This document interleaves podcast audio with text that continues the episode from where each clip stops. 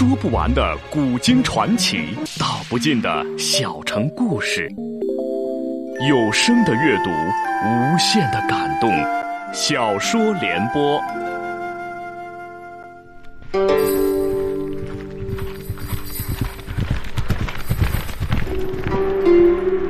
齐桓公用才无度，好酒好猎好女人，但他最爱惜人才。哪怕是曾要自己命的人，在贤相管仲等人的辅佐下，九合诸侯，荣登霸主宝座。请听秦俊的长篇系列历史小说《春秋五霸之齐桓公》，由时代播讲。连称连声称道：“将军所言甚是。”我这就治书无知，欲为内应，但不知何时举事为家。管之父道：“主上性喜用兵，又好游猎，待他离都，如猛虎离穴，亦为智耳。但得宇文出外之期，方不是机会也。”连称曰：“我妹在宫中失宠于昏君，亦怀怨恨。今主无知暗与我妹设计，似昏君之间隙，及时传报。”可无误事，于是再遣心腹致书于公孙无知。公孙无知得书大喜，复书曰：“天厌淫人，以启将军之中，敬佩李严，持疾奉报。”书发之后，无知使女士通信于连妃，且以连称之书示之，许诺道：“若是成之日，当立连妃为夫人。”连妃甚喜。周庄王十一年冬十月，齐襄公听说孤坟之野有一山叫贝丘，为禽兽所居，可以游猎，乃欲借屠人费等整顿车途，将以次月去那里狩猎。连妃遣工人送信于公孙无知，无知星夜传信葵丘，通知连称、管之父，约定十一月初旬一起举事。连称曰：“昏君出猎。”国中空虚，我等率兵直入都门，拥立公孙如何？管之父道：“不可。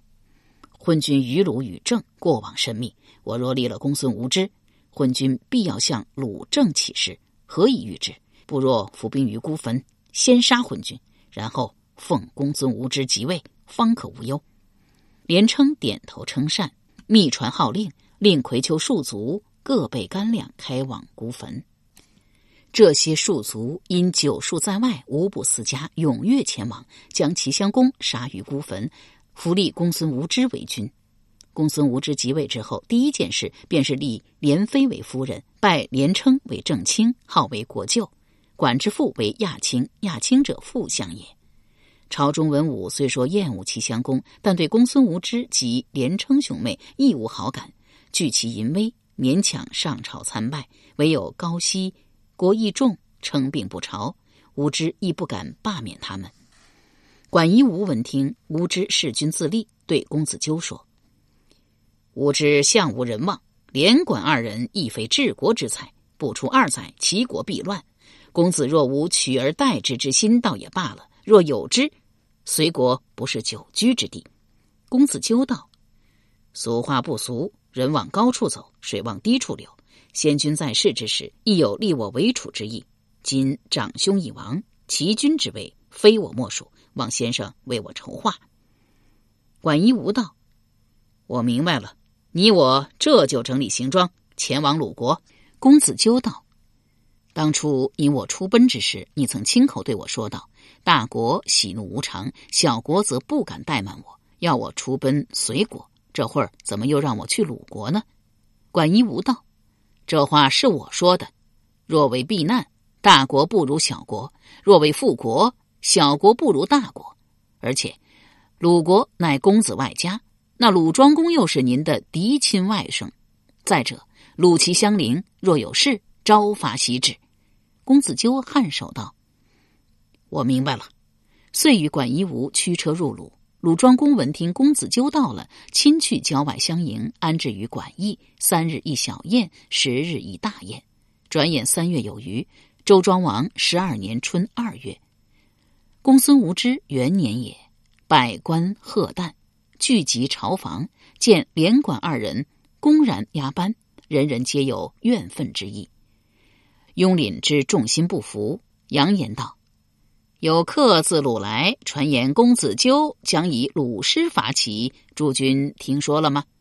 朱大夫皆曰：“不曾听说。”雍廪遂缄口不言。等退朝后，朱大夫相约至雍廪家叩问公子纠伐齐之事。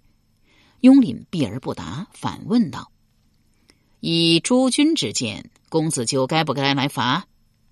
东郭牙说：“先君西攻江中之时，立有遗言：兄终弟继，相公无道，其弟何罪？我等天天期盼公子纠回来。”大夫公孙袭鹏、宁月、宾虚无皆说：“吾等望公子纠归，如大汉之望甘露。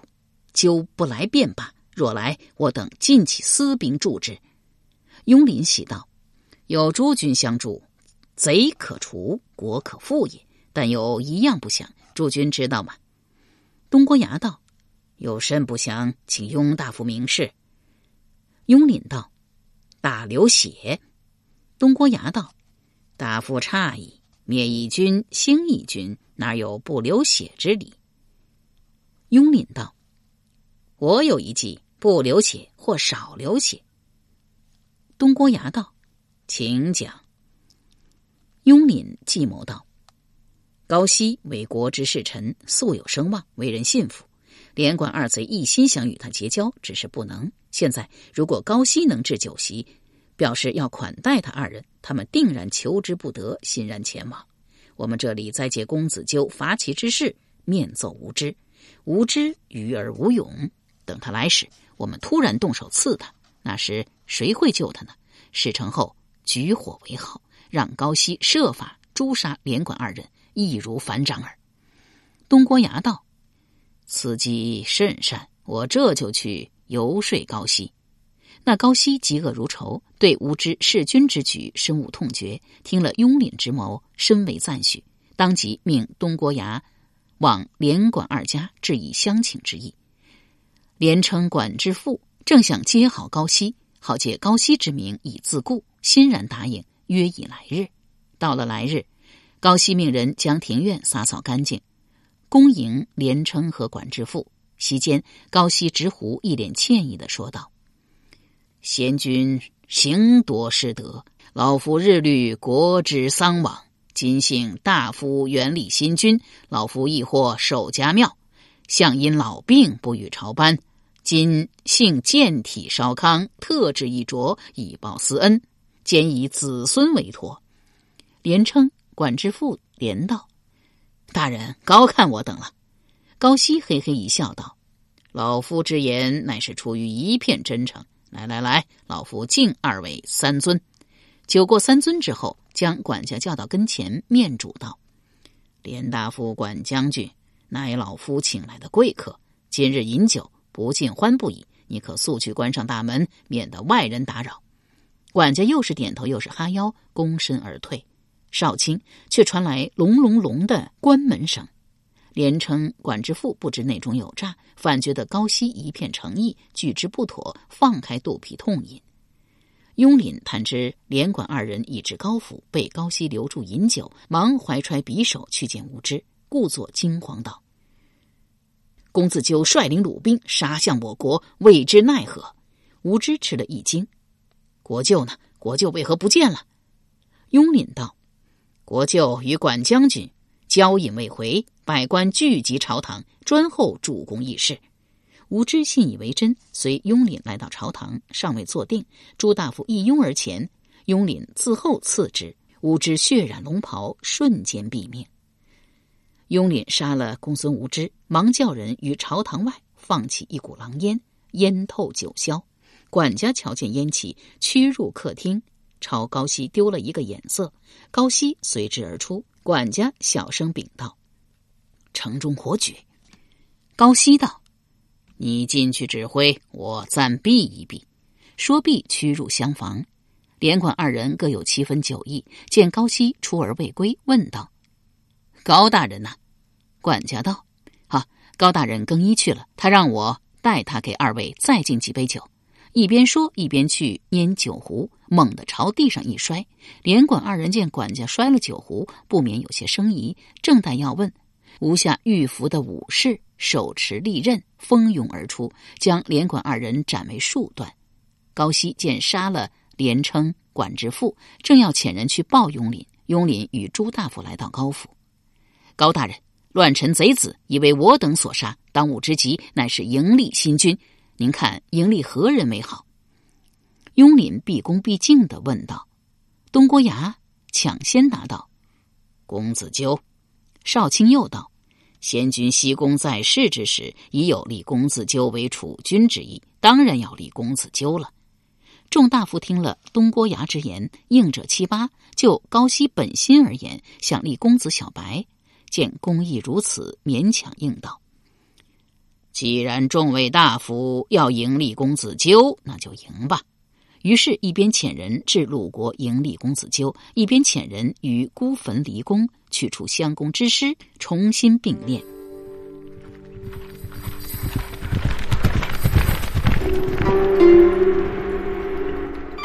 由时代播讲的秦俊的长篇系列历史小说《春秋五霸之齐桓公》。正在播出。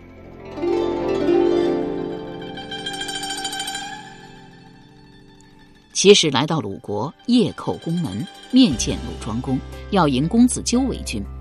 庄公闻之大喜，一日朝罢，即召公子纠上殿，告知迎立之事，并答应起兵车三百乘送他归国。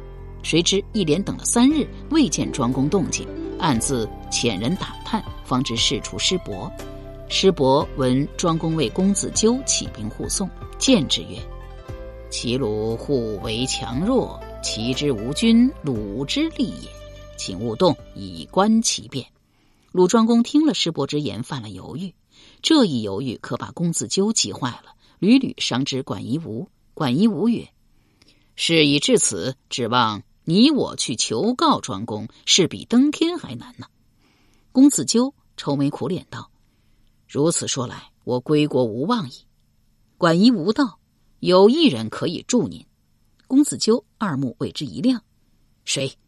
管夷吾道：“江夫人。”公子纠将双掌猛地一拍道：“我怎么把他给忘了？”遂置办了一份厚礼，拜访文姜。文姜自齐襄公被弑，从祝丘归于鲁国，日夜劝鲁庄公出兵伐齐，讨无知之罪。为其兄报仇，即闻无知受戮，其使又要迎二弟为君，不胜之喜，忙入宫面见庄公，逼他起兵送纠。鲁庄公乃一孝子，为母命所迫，遂不听师伯之言，亲率兵车三百乘，用曹沫为大将，秦子、梁子为左右，护送公子纠入齐。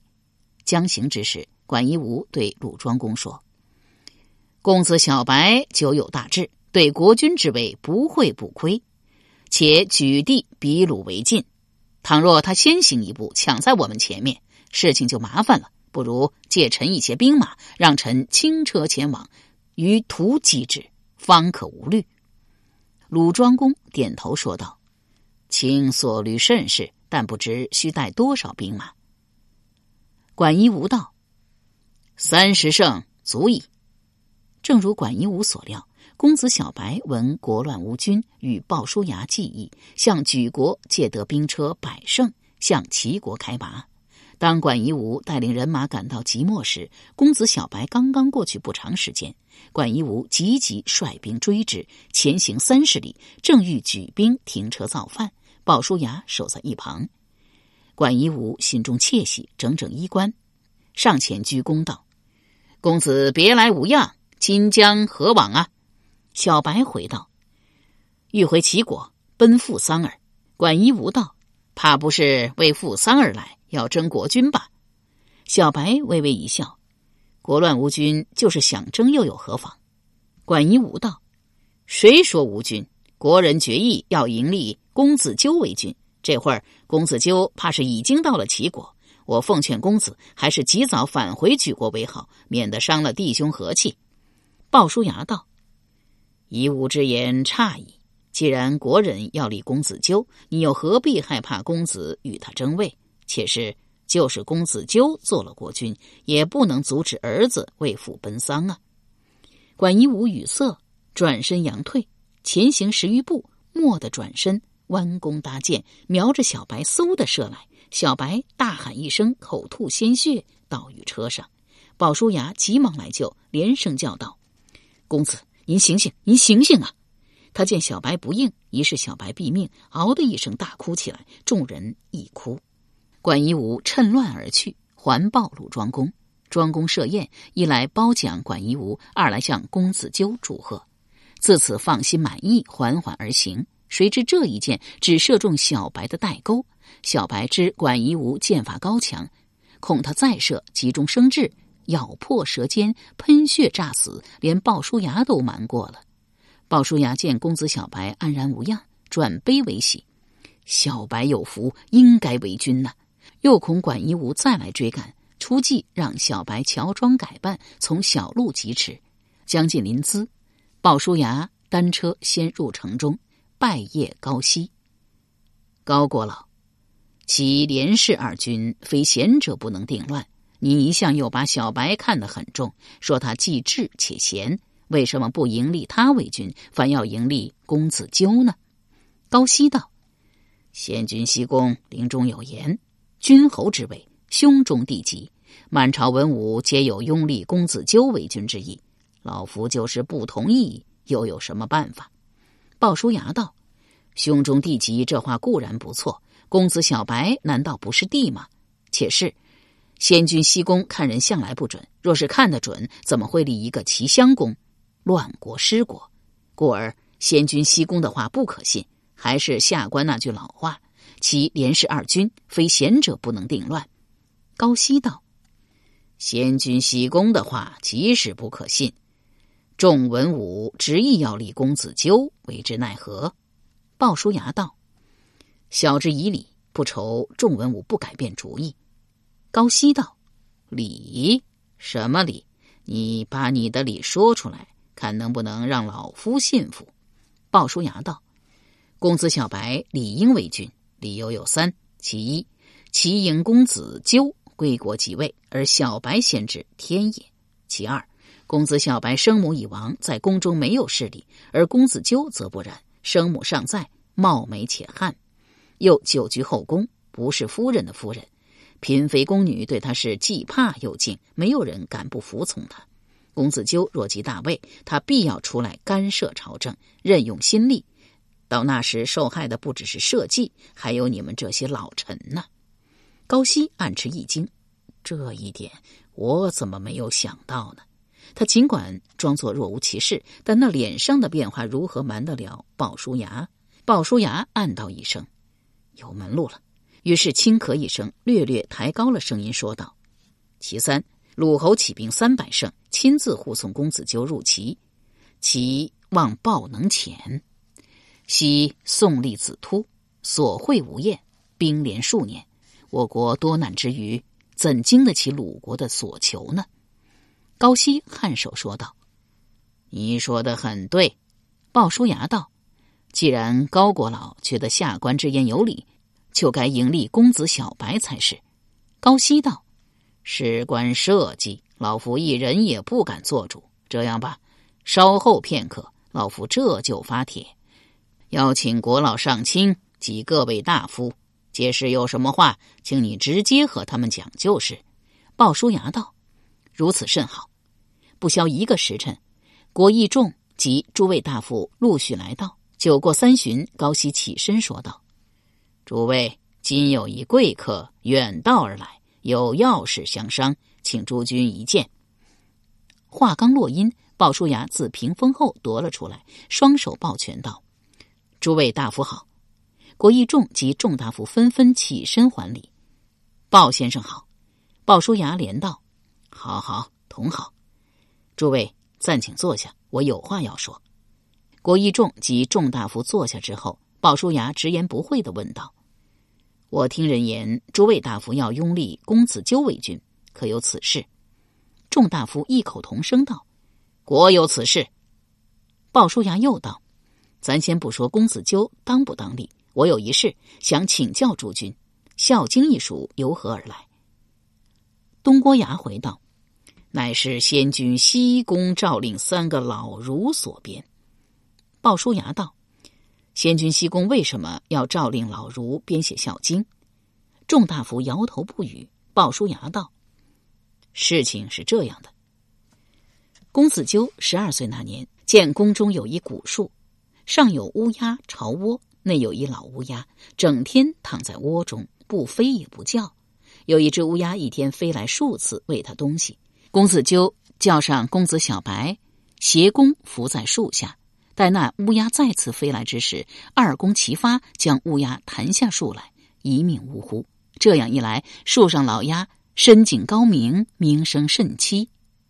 公子纠欲再啖之，鲍叔牙来到树下，捡起死乌鸦，长叹道：“一鸟也，杰也。”公子纠一脸惊异道：“殊为一鸟，难道是乌鸦吗？”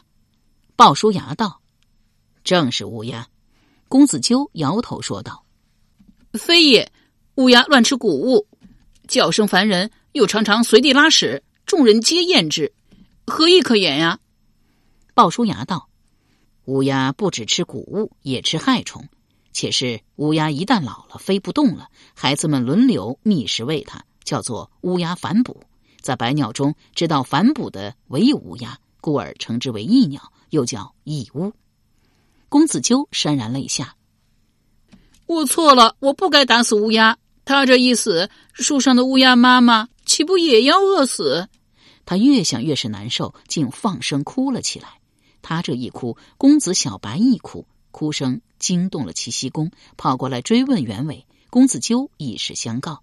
齐僖公笑道：“不就是一只乌鸦吗？把它扔掉就得了。”公子纠摇头说道：“不，不能扔。它是一只异鸟，儿臣打死异鸟本就不该，岂能把它扔掉？一错再错。”齐僖公道：“以你之见，该当何处啊？”公子纠道：“把它埋掉，而且在他的墓前立一小碑，上书‘此异鸟也，不得随意杀伤’。”齐僖公正要点头，忽然想起了什么，转脸问公子小白：“以你之见，这只乌鸦如何处置啊？”